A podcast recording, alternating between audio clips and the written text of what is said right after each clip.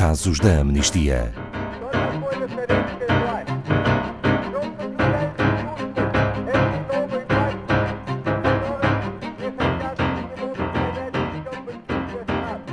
Desde 2014 que na região de Xinjiang, na China, se verifica uma grande expansão da presença policial, da vigilância, das medidas de controle social e de manobras do governo para combater o que designam por extremismo religioso, tendo como alvo a população uigur e outras minorias te... e outras minorias étnicas. A situação piorou quando, em 2017, muitas das minorias étnicas dessa região começaram a ser arbitrariamente detidas em conhecidos campos de transformação através da educação ou de formação vocacional. Segundo a Amnistia Internacional, nesses campos, estas pessoas são torturadas, alvo de doutrinação política e assimilação cultural forçada, mas também separadas das suas crianças. Bom dia, Pedro Neto, o diretor da Amnistia Internacional Portugal. Não sendo a primeira vez que abordamos este tema nos casos da amnistia, a verdade é que a situação dos uigures na China nunca deixa de ser absolutamente chocante. Pode contextualizar a situação desta minoria étnica? Viva, Ana Paula, é verdade. Infelizmente é verdade. São violações de direitos humanos a uma escala que é imensa se considerarmos a dimensão da campanha de detenção em massa que, combinada com uma repressão sistemática, tem afetado milhares de pessoas na China e também fora dela, com os familiares daqueles que são detidos. Nós referimos-nos sobretudo a uigures, mas também a cazaques e outras minorias étnicas muçulmanas que estão presentes nesta região de Xinjiang, que fica na China. Recentemente tivemos a oportunidade de, até de entrevistar algumas das famílias uigures na diáspora e o que descobrimos, infelizmente, são verdadeiras histórias de horror. Pode nos contar algumas?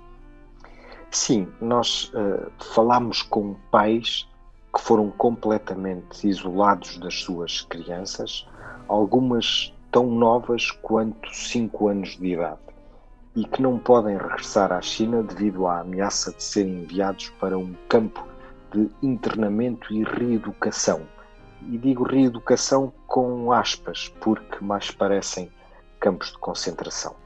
O que quer dizer com isolados das suas crianças, concretamente? Foram totalmente separados dos seus filhos, uh, pais e filhos separados.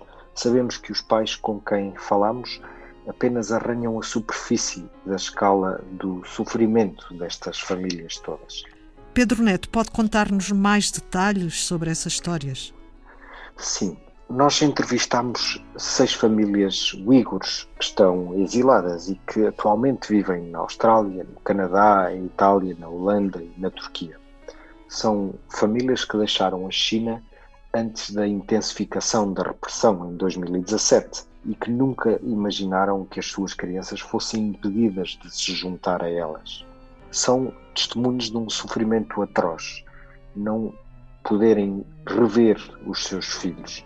Mas também são testemunhos de muita coragem, já que os uigures fora da China hesitam até em falar publicamente sobre abusos de direitos humanos contra si e contra as suas famílias, pelo receio de represálias para com familiares que estão ainda na China.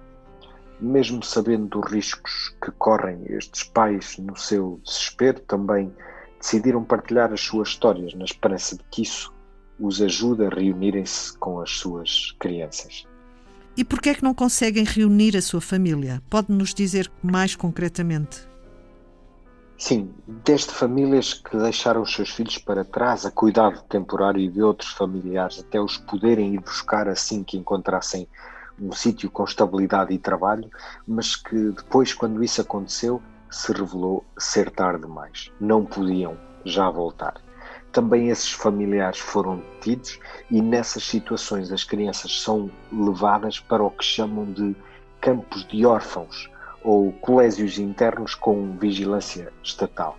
E é por isso que estes pais, estando fora, sabem que os seus filhos estão sem as suas famílias, sem tios sem os seus pais e que não os podem ir buscar porque estão nestes campos de órfãos.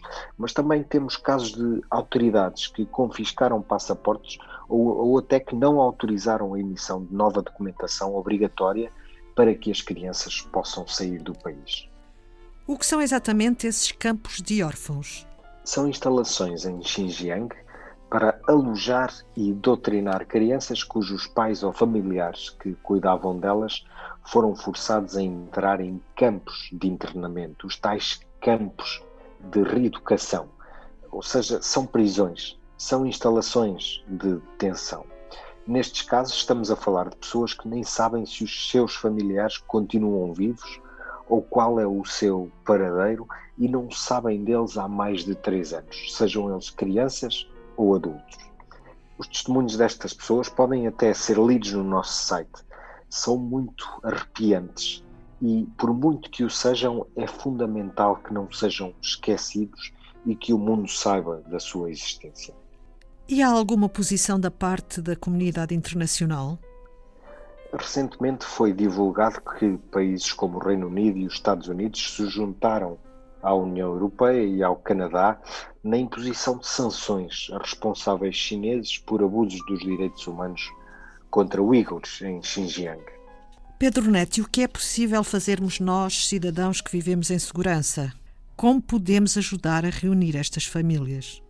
Como é óbvio, nós temos muito a fazer, porque estas sanções muito pouco farão acontecer. O que nós queremos é que estas pessoas saibam que não estão sozinhas toda a gente pode juntar o seu nome à petição que temos no nosso site em www.amnistia.pt. O que nós faremos é usar esse número de assinaturas que vamos recolher em todo o mundo, nós em Portugal, mas também todas as secções de todos os países onde estamos, de modo direto nas embaixadas, ao governo e também com a pressão pública que conseguimos fazer.